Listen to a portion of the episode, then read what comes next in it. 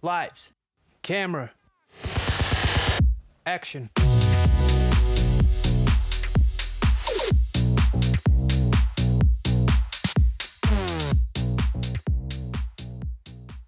Bienvenidas y bienvenidos de nueva cuenta a Echando el Rollo, su programa de cine contemporáneo. Yo soy Eugenio Tamés y como siempre estoy acompañado de Bárbara Mendoza y de Imanol Delgado. ¿Cómo están el día de hoy, bandita? ¿Qué onda todos? Súper bien. Y hoy les traemos un tema bastante interesante. Pues saludos a toda la banda y vamos empezando, ¿no? Sí, sí, vamos a arrancar con el tema del día de hoy. Un tema muy interesante, como dice Bárbara, y se, se trata del Dogma 95. No sé si han escuchado hablar de ello, pero bueno, Bárbara, platícanos un poquito de qué va esto. El día de hoy justo les traemos un tema algo diferente a los anteriores, porque este movimiento busca romper con varios paradigmas. Sin embargo, a diferencia de otros movimientos que hemos visto en episodios anteriores, este va enfocado en el ámbito técnico y relacionado en la forma de hacer cine. Considerada como una de las más recientes vanguardias del séptimo arte, les traemos Dogma 95 sus fundadores son Lars von Trier y Thomas Winterberg, ambos cineastas daneses. Este movimiento es de ruptura y caracterizado por estar en contra de lo artificial del cine contemporáneo y en busca de lo natural y la verdad. Estos cineastas tenían un gran rechazo al cine, particularmente al hollywoodense, debido a los excesivos efectos especiales y las modificaciones que hacían en postproducción se basaron en gran parte en el ensayo de una cierta tendencia del cine francés de François Truffaut de 1954 y también en algunas obras de cineastas como John Cassavetes y Godard.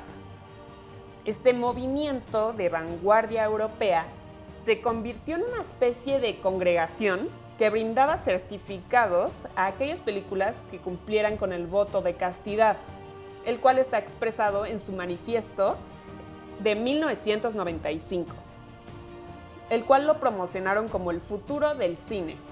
Y tras el cansancio de realizar películas de autor que eran muy caras, hasta la fecha, buscaron simplificar los formatos, utilizando menos equipos y rigiéndose bajo 10 lineamientos, que ahí les van. El primero es que los rodajes deben de llevarse a cabo en locaciones reales.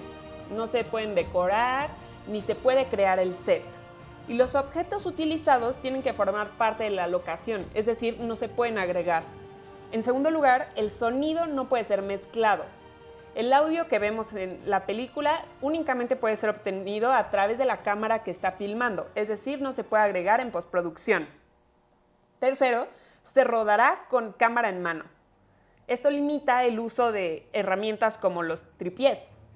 En cuarto lugar, la película tiene que ser a color, Quinto, no se permite el uso de iluminación artificial y se prohíben los efectos ópticos y los filtros.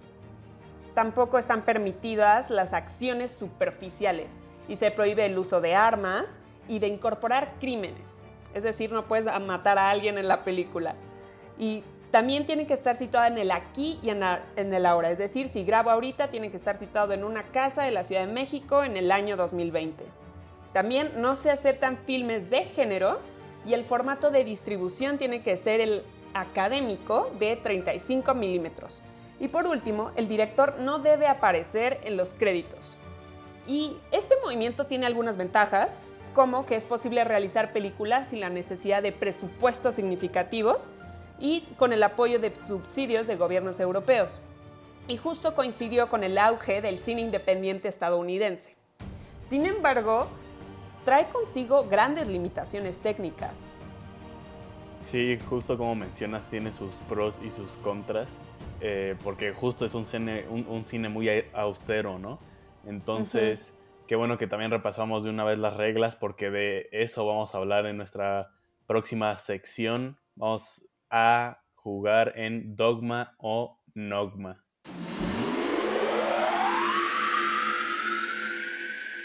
La película que traemos para analizar el día de hoy es Dogville, justamente de Lars von Trier.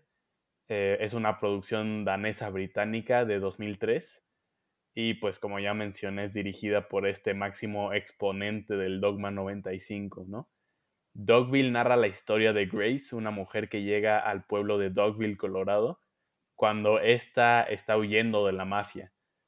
Con la ayuda de, un hombre de nombre Tom Edison, que, que, realmente no es el Thomas Edison que nosotros conocemos, eh, los ciudadanos son convencidos de ayudar a Grace y dejarla vivir en el pequeño pueblo para esconderse de los mafiosos.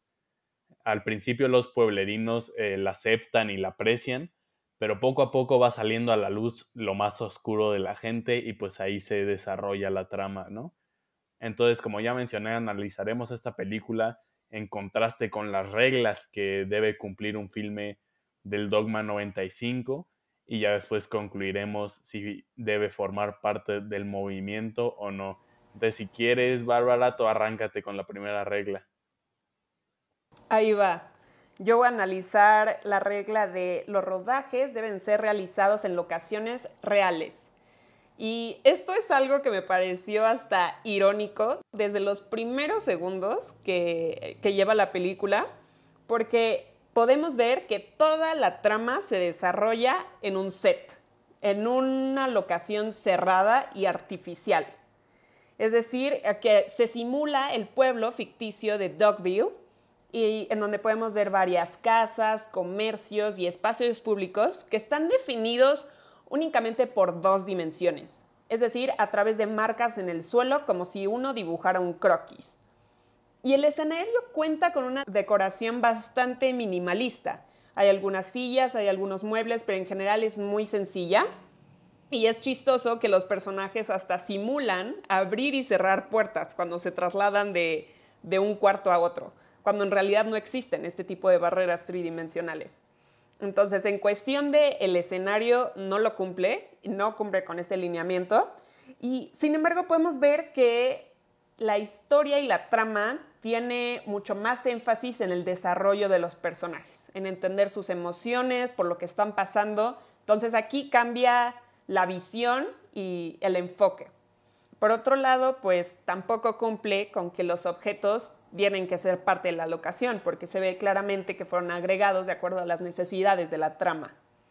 Ahora, en cuestión de luces, pues a lo largo de la película podemos ver que se usan distintas luces artificiales para marcar los diferentes climas o momentos del día, para identificar si es de día o de noche, si está nevando, si está nublado, etc. Debido a que todo está filmado en un escenario cerrado y no hay presencia de luz natural. Así que en este primer aspecto no cumple con dogma. Sí, como mencionas, eh, este set es probablemente de, los sets más minimalistas que han existido en el cine, ¿no? Entonces, en ese sentido, cumple con la, eh, ideología del dogma. Sin embargo, al final del día sí es un set y, va en contra de, de, una regla muy específica que lo prohíbe, ¿no? Vámonos con la siguiente regla, mi Ima. Va, va, va. La siguiente regla, textualmente y muy corta, dice: No se aceptan películas de género. Entendamos películas de género como la película, o sea, como la estructura crítica que utilizan las películas hollywoodenses. Por su contenido, por su estilo y la respuesta emotiva que esperamos, el género, las películas de género son el cine dominante en Estados Unidos. ¿Por qué no se aceptan películas de género? Cosa número uno, las películas de género son predecibles. Cuando nosotros vamos a ver una, una comedia romántica, ya lo sabemos. El chico quiere a la chica, el chico conoce a la chica, el chico consigue a la chica, la pierde, regresan. Y pues, o sea, este es un ejemplo de solo un género, pero pasa en todos los géneros. Entonces, al no ser una película de género, las películas se tienen que configurar de cierta forma para decirnos qué, quieren decir y utilizan pues todo el, lenguaje audiovisual para hacerlo más rico.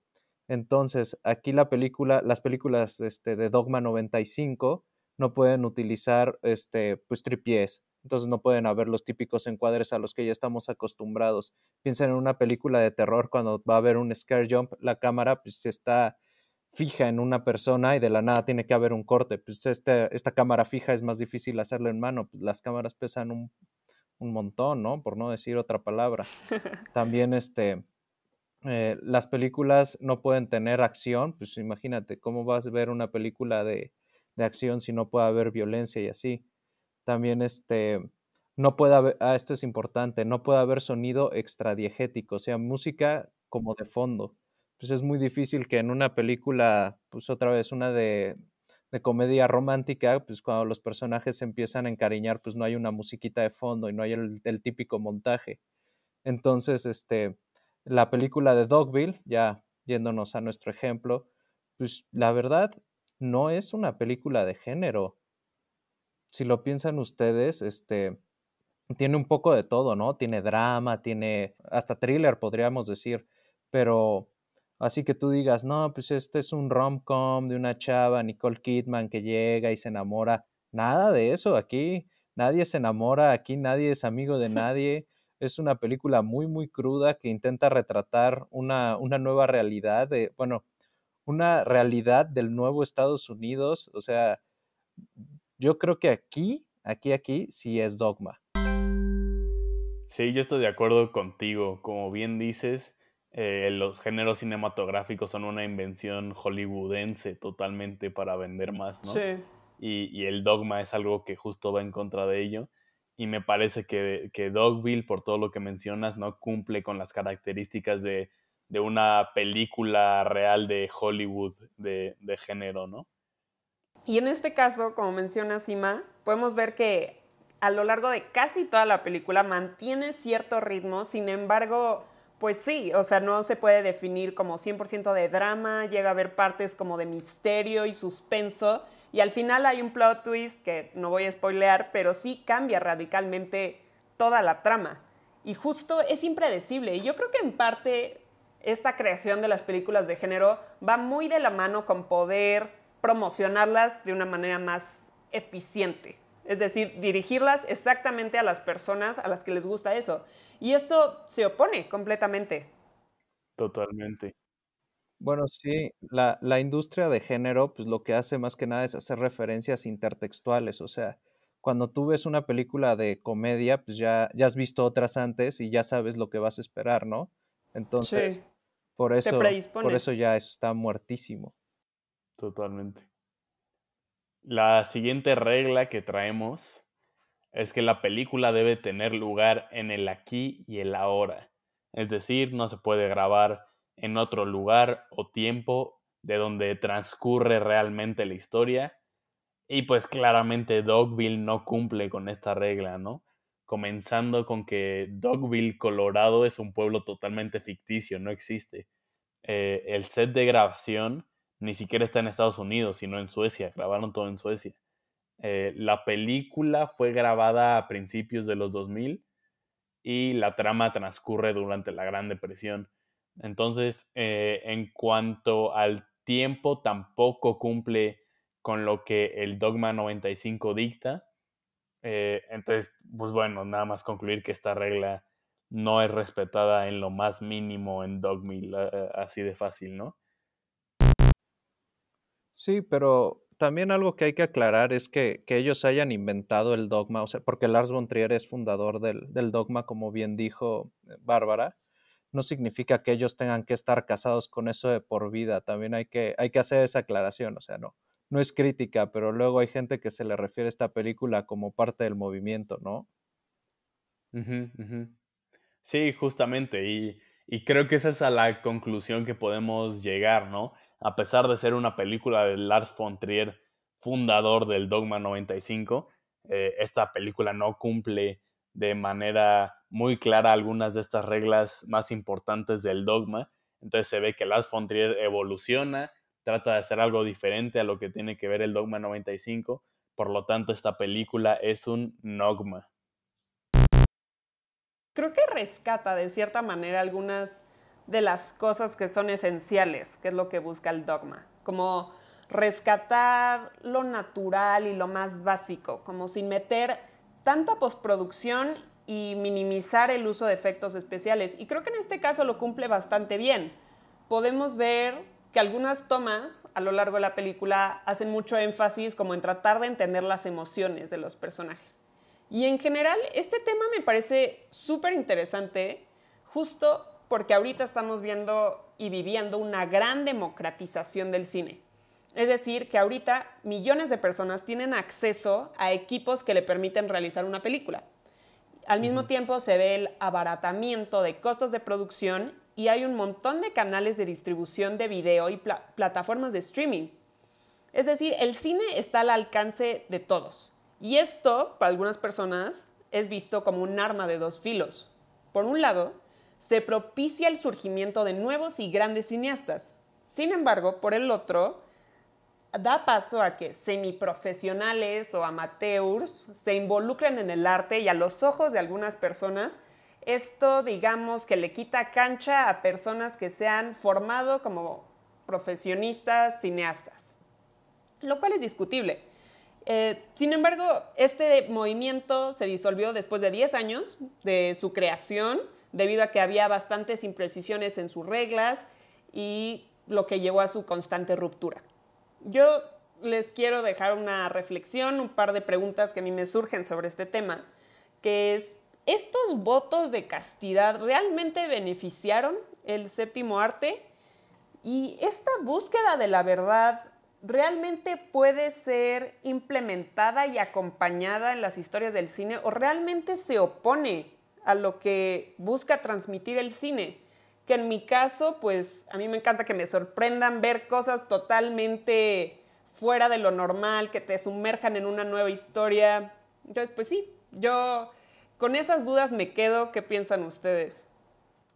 Sí, estoy de acuerdo. O sea, creo que esas preguntas que, que planteas son justo eh, las que surgen o van relacionadas a todo este tema del Dogma 95, que sin duda trata de revolucionar el cine y, como tú dices, democratizarlo mucho más, ¿no?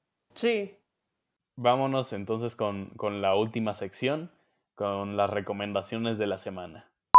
Pues sí, chavos, para las recos de esta semana yo, pues la verdad lo tuve un poquito difícil porque es difícil hablar de Dogville, como porque no hay, no hay otra película que se le parezca. Investigando descubrí que sí, sí hay una película que se le parece y es su secuela.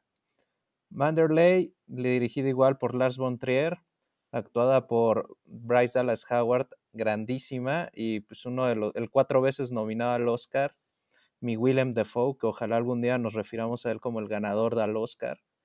La película es una historia sobre la esclavitud en Estados Unidos en los 1930. Muy, muy buena película. Igual del mismo estilo que Dogville, todo sucede en un mismo lugar. Se divide en, ocho capítulos, a diferencia de Dogville que se, que se divide en nueve y el prólogo. Pero es, es muy buena película. Si tienen tiempo, búsquenla, véanla, les va a gustar. Y la otra recomendación Festen, que fue la primera película del Dogma, dirigida por Thomas Winterberg. Tal vez no dije eso bien, no hablo danés, una disculpa. Pero esta película es de muy gran impacto. Este, la película ganó premio del jurado de Cannes y 12 premios internacionales más. La película es sobre un hijo que, mayor que da un, un, discurso durante una cena y platica que se suicidó una hermana gemela y la historia es como cada quien asimila esta verdad. Este, la película también ya fue obra de teatro, estuvo en Broadway, no tuvo mucho éxito en Broadway porque los gringos no quieren nada que no sea gringo, pero, pero en otros países como Australia, Gran Bretaña, sí, sí tuvo mucho pegue. Y la tercera recomendación sale al final de Dogville, el disco de Young Americans de David Bowie. Uh, Buenísimo. David Bowie ahí descubre a Luther Vandross, que después pasaría a ser el mejor cantante de soul. Y dato curioso, es el único disco de, eh, de, soul hecho por un hombre blanco que sí se considera soul y no plastic soul. Órale, no sabía. Buenísimo. Buenas recomendaciones, Ima. Eh, un poco también de música, entonces está perfecto eso. Gracias por acompañarnos en el programa de esta semana. Ojalá nos puedan escuchar también la siguiente semana y que nos sigan en Instagram. Eh, ¿Cómo estamos, Bárbara? Búsquenos, estamos como arroba echando el rollo. Buenísimo. Eh, pues nada, yo me despido y, y les dejo el micrófono por si quieren agregar algo. Como siempre, un placer estar con ustedes en este espacio y acompáñenos la siguiente semana. Vamos a hablar del cine independiente americano de la década de los 90. Uy, se viene buena la próxima semana, entonces esperamos tenerlos aquí otra vez con nosotros. Muchas gracias por escucharnos. Nos vemos. Bye. Adiós.